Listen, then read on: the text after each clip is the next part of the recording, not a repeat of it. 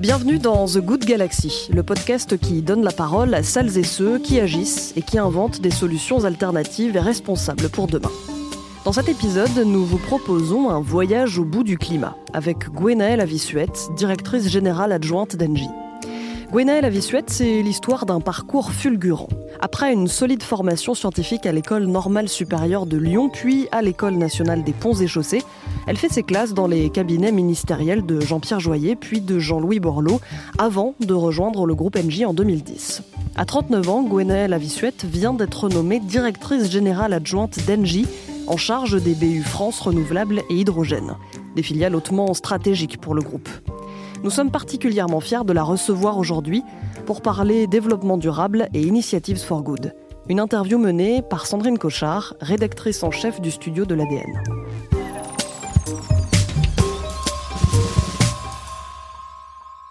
Gwenaëlle Avissuette, bonjour. Votre engagement pour le climat remonte à loin mais un événement récent vous a particulièrement marqué lors d'un voyage au Groenland. Racontez-nous. Euh, merci beaucoup. Effectivement, j'ai la chance de faire partie des Young Global Leaders du Forum économique mondial. Euh, vous savez, c'est le forum qui organise notamment euh, Davos. Euh, et en fait, on est un groupe euh, de jeunes qui sont particulièrement volontaires dans les thématiques euh, transversales mondiales qui peuvent nous impacter. donc, on vient d'horizons très divers et ça, je trouve ça très intéressant. Des innovateurs, des entrepreneurs, des artistes, des sportifs, des politiques, un petit peu de tous horizons. Et l'objectif, c'est de discuter et surtout de trouver des réponses aux problèmes urgents qui se posent pour notre planète. Et pourquoi on est mobilisé sur ces questions? Parce que pour moi, c'est aussi l'occasion de se forger un avenir meilleur au-delà de nos propres secteurs, au-delà de nos frontières, en pensant aux générations à venir. Et donc en mai, avec 20 autres leaders de, du Young Global du Forum économique international, on représentait 16 nationalités et donc nous avons euh, eu la chance de partir en expédition au Groenland, en particulier à Ilulissat, pour y rencontrer à la fois des dirigeants inuits, mais parler des effets du changement climatique avec des habitants du Groenland, témoigner euh, la rapidité du phénomène du changement climatique et parler des éléments scientifiques qui aujourd'hui euh, sont euh, effectivement extrêmement probants et qui nous montrent qu'effectivement le système est en train de s'accélérer et je dirais, au-delà de ça, c'était aussi beaucoup d'émotions. On peut dire tout ce qu'on veut d'un point de vue scientifique. Quand on voit les choses et quand on les expérimente, euh, c'est encore plus marquant et on est tous partis avec l'envie de faire bouger les lignes euh, et de mobiliser l'ensemble de nos réseaux.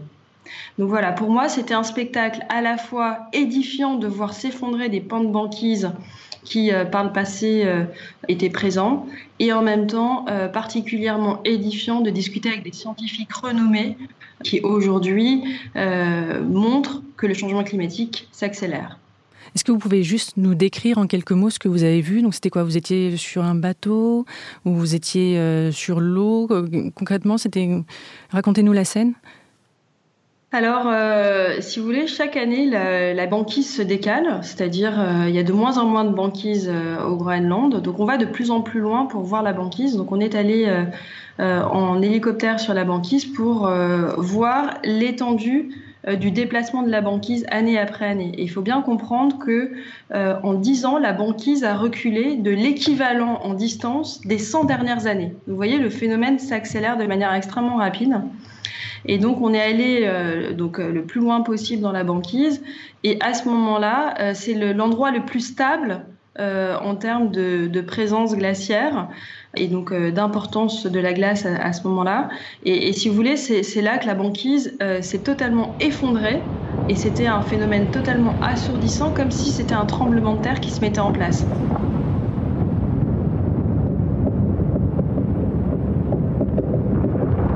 Alors autant c'est plutôt normal de voir des icebergs qui s'effondrent à proximité des côtes parce qu'on est euh, euh, sur une euh, distance qui est très proche avec de la mer, etc. Autant sur la banquise c'est un phénomène pas du tout naturel.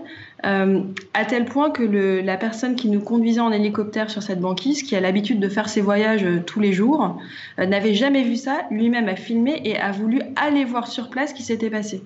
C'est juste pour dire que effectivement, la banquise se déplace d'année en année et la banquise qu'on pensait être inéluctable, qui allait rester pendant toute la, pendant des décennies encore, et ben en fait même celle-là, elle est mise en péril. Cette image a dû particulièrement résonner chez vous parce que vous êtes une femme euh, engagée. Ça fait plusieurs années que vous travaillez sur les questions climatiques.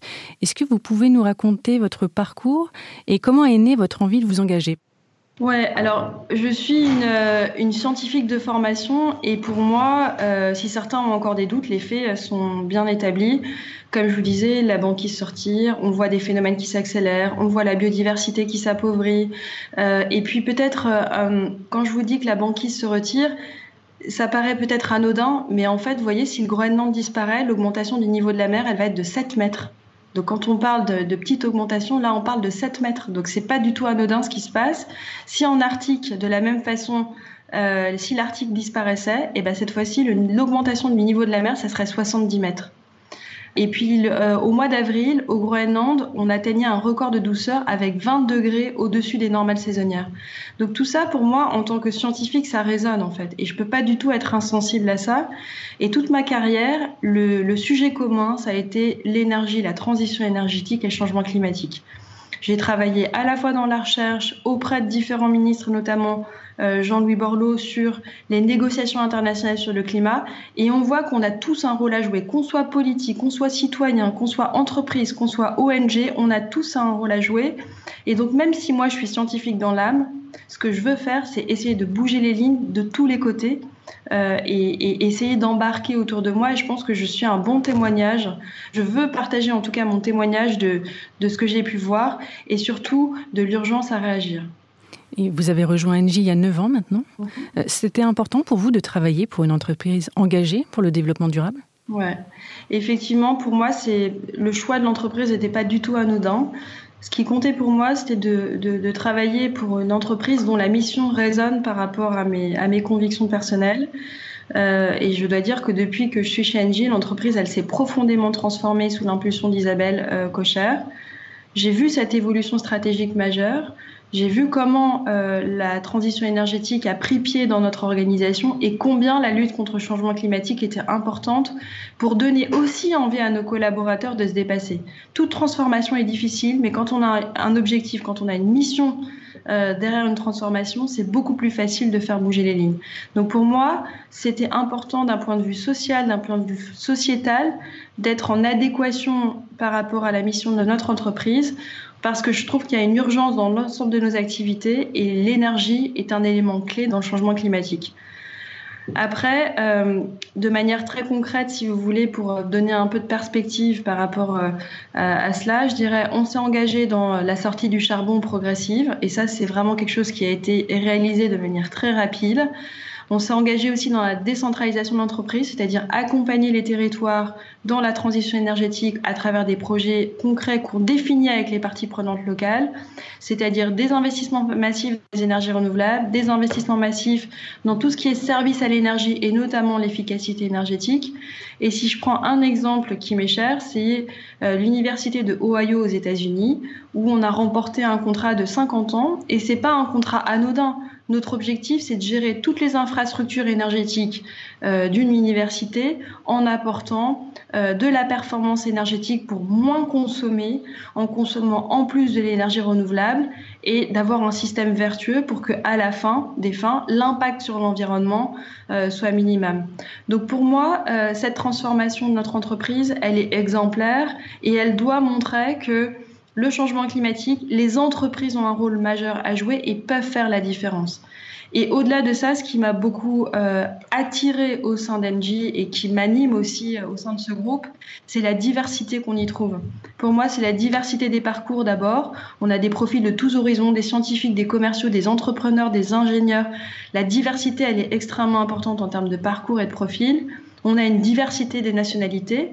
Et ça, je trouve que c'est aussi véritablement une chance avec un environnement multiculturel et chacun en apporte un collectif. Et puis une diversité essentielle par euh, l'importance donnée aux femmes dans notre organisation. Isabelle, Judith et moi, on est des bons exemples parmi d'autres.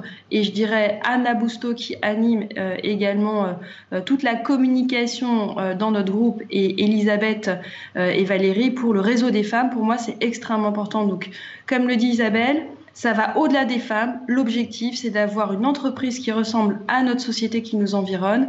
Et donc, pour moi, l'aspect diversité est aussi un élément fondamental dans le choix de rejoindre Engie euh, il y a maintenant euh, presque dix ans. Alors, on l'a bien compris, rejoindre Engie, ça vous permet de mettre vos convictions en cohérence avec vos actions. Justement, j'aimerais qu'on aborde un petit peu vos actions aujourd'hui. Quel est votre rôle aujourd'hui au sein d'Engie donc moi, je suis euh, aujourd'hui membre du comité exécutif d'Engie avec en charge à la fois les énergies renouvelables dans le monde à travers une, une global business line qui, euh, qui supervise l'ensemble des développements renouvelables dans le monde. Alors euh, pour moi, c'est important. L'objectif, c'est d'accélérer le pas de développement du renouvelable partout dans le monde. On a une carte à jouer qui est formidable. Les énergies renouvelables sont aujourd'hui abordables, elles sont compétitives. C'est pas une vue de l'esprit. Et donc maintenant, il est important pour nous de pouvoir déployer pleinement les énergies renouvelables euh, un petit peu partout dans toutes les géographies. Le deuxième élément, c'est que je suis également en charge de l'hydrogène. Et l'hydrogène, c'est un petit peu aujourd'hui le chaînon manquant dans la transition énergétique.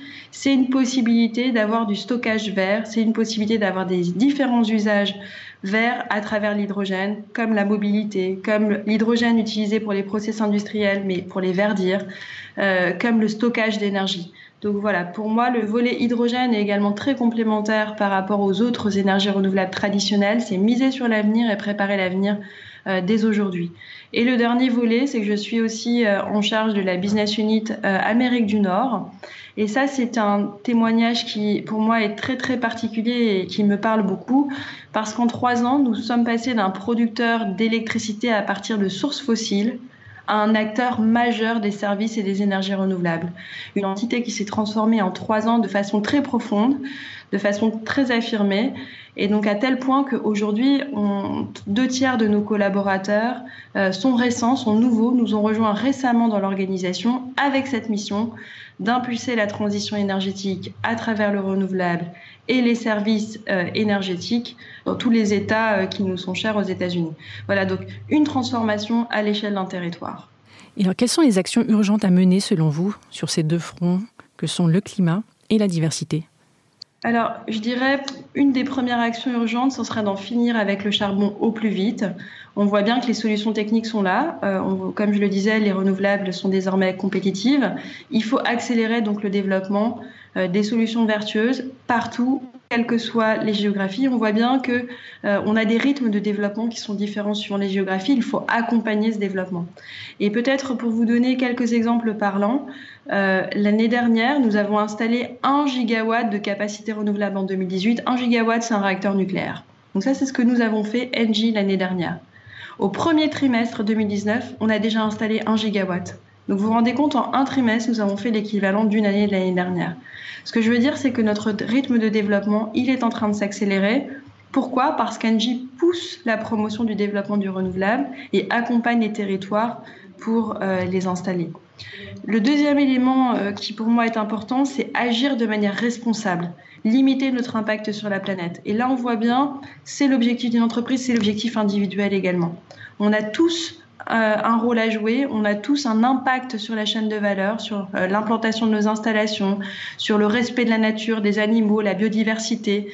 Euh, et quelques exemples que je pourrais vous citer, c'est par exemple, nous travaillons à la fois en partenariat au recyclage des panneaux solaires, mais aussi des pales d'éoliennes. Voilà. Notre objectif, c'est toujours travailler sur la fin de vie de nos installations et préparer un deuxième cycle de vie. Et puis, je dirais, la troisième action euh, urgente qu'il faut mener, c'est, et ça, on ne dira jamais assez, c'est les mégawatts d'énergie les plus vertueux, finalement, c'est ce que nous ne consommons pas. Euh, et donc là, nous avons plein de solutions hein, au sein d'Engie. Euh, c'est toute la performance des process de nos clients, diminuer les consommations dans les bâtiments, dans les usines. Et pour moi, une action urgente, c'est effectivement d'accélérer le développement d'une consommation plus vertueuse, plus équilibrée, donc moins consommée. Et c'est comme ça que nous atteindrons également les objectifs de lutte contre le changement climatique.